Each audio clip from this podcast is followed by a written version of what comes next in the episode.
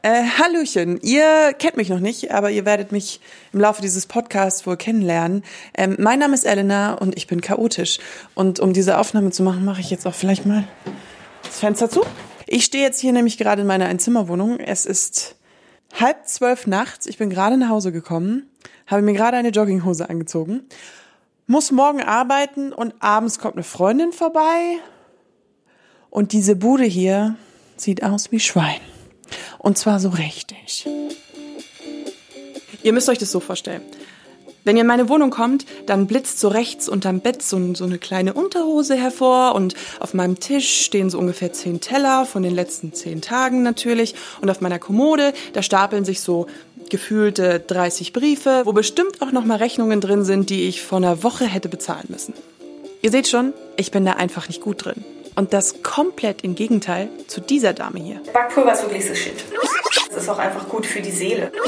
Ich würde jetzt zum Beispiel empfehlen, immer so auf diese Eyecatcher zu achten. Putzexpertin Susanne. Und warum Backpulver wirklich the shit ist, erklären wir euch später in der Folge noch.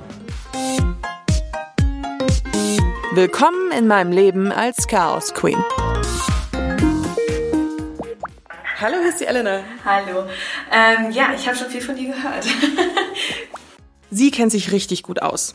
Susanne arbeitet für die Website Helpling, wo Putzfrauen sozusagen sich registrieren können und du kannst dann suchen, wenn du eine saubere Wohnung haben willst, kannst du dir deine Reinigungskraft aussuchen. Sie ist da die Beraterin für Reinigungsfragen.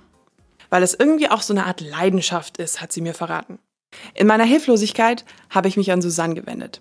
Und die hat richtig viel Ausdauer an den Tag gelegt, wenn es darum ging, meine manchmal vielleicht ein bisschen banalen Fragen zu beantworten.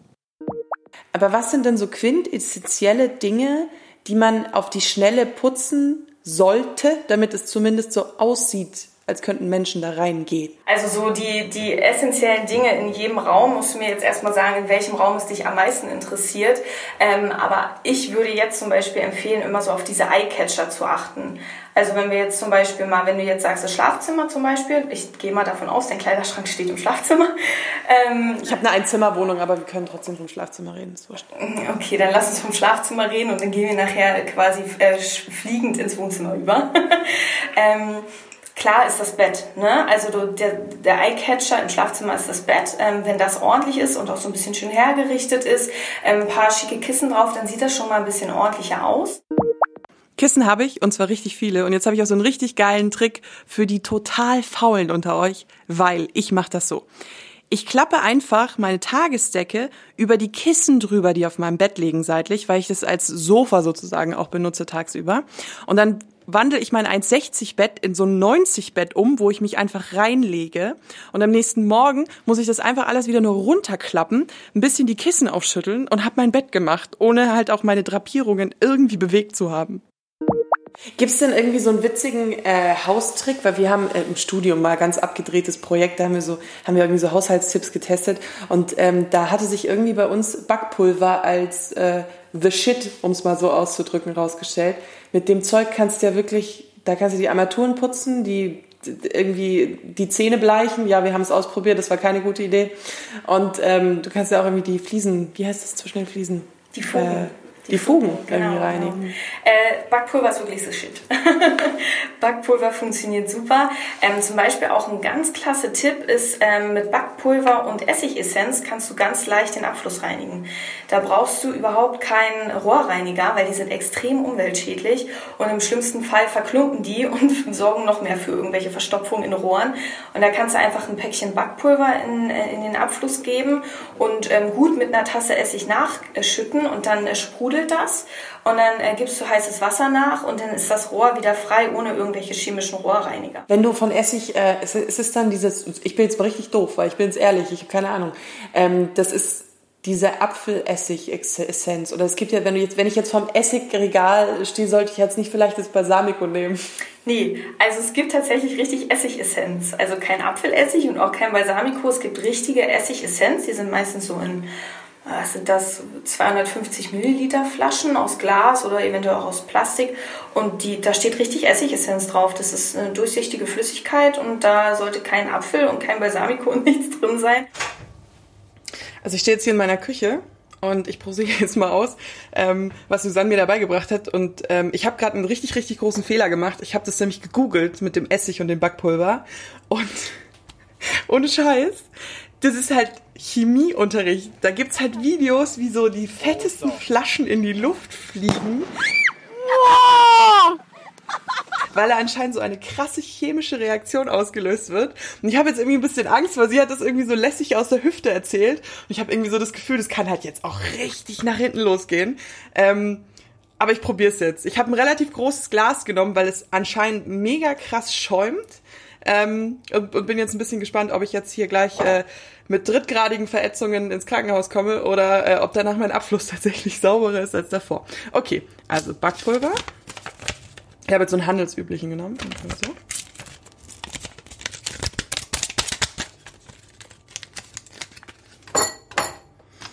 Okay. Essig. Oh, ich habe echt Angst. Okay, ich muss mich ein bisschen platzieren, damit das so ein bisschen.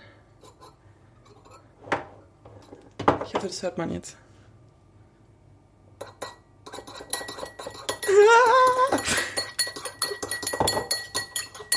Ich bin ganz weit weg mit dem Kopf. Boah. Alter, das. Okay. Jetzt. Ah! Okay, gut, rein. Muss ich jetzt nachspülen? Oder nicht? Keine Ahnung. Nicht, dass es mir jetzt die Armaturen verätzt, aber das kann ja auch nicht sein, oder?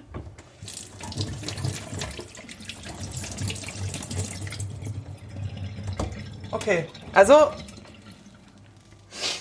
es riecht ehrlich gesagt hart nach Essig, aber angeblich hat sie mir auch gesagt, Essig soll super schnell verfliegen, der Geruch. Ähm,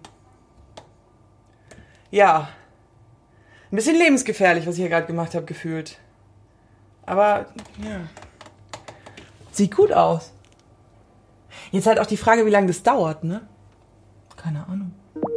Stimmt, es ist auch immer so ein Gerücht, was man immer liest, dass ähm, eigentlich tatsächlich die schlimmeren Bakterien in der Küche sind als auf in jeder Toilette? Absolut, ja. Das ist total richtig. Denn man, jeder hat immer so ein bisschen Angst davor, äh, die Toilette zu reinigen, wenn man immer denkt, oh Gott, die ist so dreckig. Aber das Gegenteil ist der Fall, weil wir denken eben, sie ist so, häufig, so, so sehr dreckig und deswegen reinigen wir die einfach häufiger. Und so ein Spülschwamm zum Beispiel in der Küche, den wir äh, irgendwie mal ähm, nach Lust und Laune austauschen, der beherbergt zum Beispiel 10 Millionen Keime. Ja, während auf einer Toilette ähm, wirklich ganz, ganz wenig Keime eigentlich vorhanden sind. Also deswegen, wenn man mit so einem Spülschwamm über äh, die Armaturen in der Küche wischt, dann äh, ist das viel schmutziger und viel dreckiger als im Bad oder auf der Toilette. Also Leute, Spülschwamm regelmäßig wegwerfen. Deswegen riechen die Dinger auch so eklig, wenn man es mal länger liegen hat. Und jetzt möchte ich noch ein Thema ansprechen, was mir persönlich sehr wichtig ist. Mir ist da nämlich in den Wohnungen von anderen Leuten was aufgefallen. Dazu habe ich auch eine relativ gute Theorie. Denke ich zumindest. Susanne ist da komplett anderer Meinung. Es gibt ja so Leute, ich weiß, ich kenne es bestimmt auch, wenn du reinkommst, dann sagen die immer zu dir, ist aber heute ein bisschen unordentlich. Und dann gehst du rein und denkst so, das sieht aus wie im Ikea-Katalog ja. oder so. Das ist doch nicht unordentlich. Wo stehen ja. denn deine Töpfe rum? Hast du heute Morgen gekocht? Lebst du in dieser Wohnung? so die Leute auch so, äh, das ist auch so eine Theorie von mir und einer Freundin. Menschen, die so ganz aufgeräumte Küchen haben, kochen nicht. Ja, oder sie sind sehr ordentlich. Also.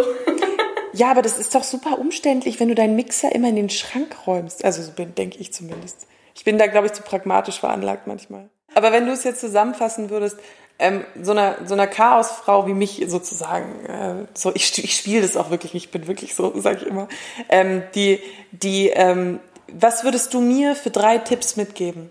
Also, wenn du sagst, du bist eine Chaosfrau, dann heißt es erstmal, dass du vielleicht, gehe ich mal schwer von aus, viele Dinge in deinem, in deinem Zuhause hast, die so ein bisschen rumliegen und ein bisschen für Unordnung sorgen vielleicht.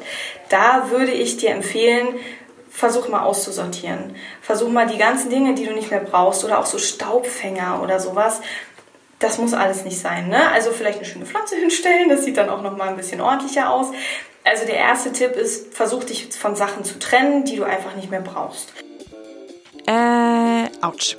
Da hat sie bei mir so einen richtig wunden Punkt getroffen. Denn ich habe zwar gerade aussortiert, weil ich vor kurzem umgezogen bin, aber ich habe halt immer noch richtig viel Gerümpel. Ähm, dann der zweite Tipp ist, wenn du von, von Putzen oder von Reinigen so gar keine Ahnung hast, ist ähm, die Orientierung.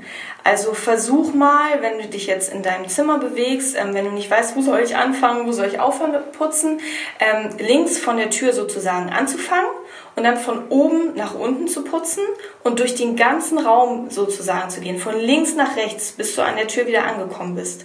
Also, dass du eine Orientierung von links nach rechts hast und immer von oben nach unten gehst. Ding, ding, ding, ding, ding. Das war so ein richtiger Aha-Moment für mich. Weil wenn ich das Putzen anfange, weiß ich immer nicht so wirklich, wo ich starten soll.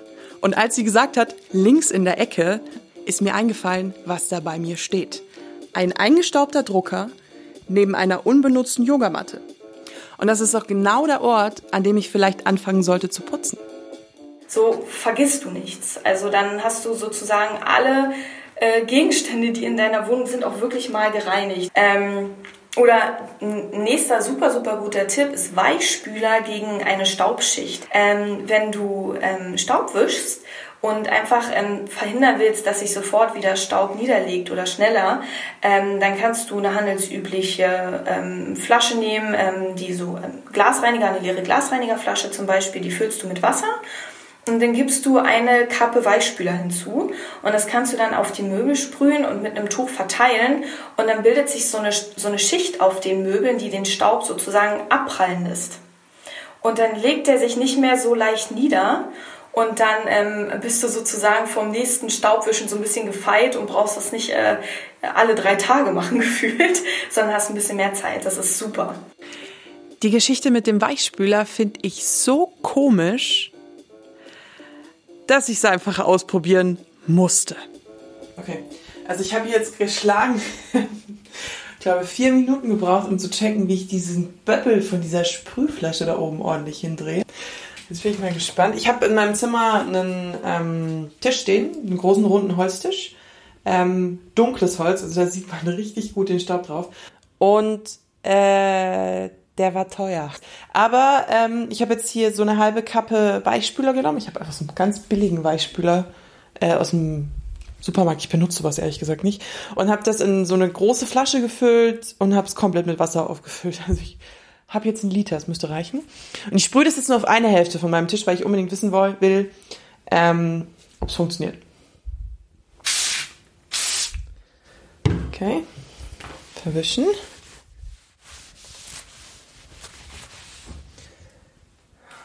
Okay, riecht gut. Ich probiere das gleiche jetzt auch noch mal in der Küche auf einem Regal aus, weil mich das interessiert, ob das bei fettigen Küchensachen auch funktioniert.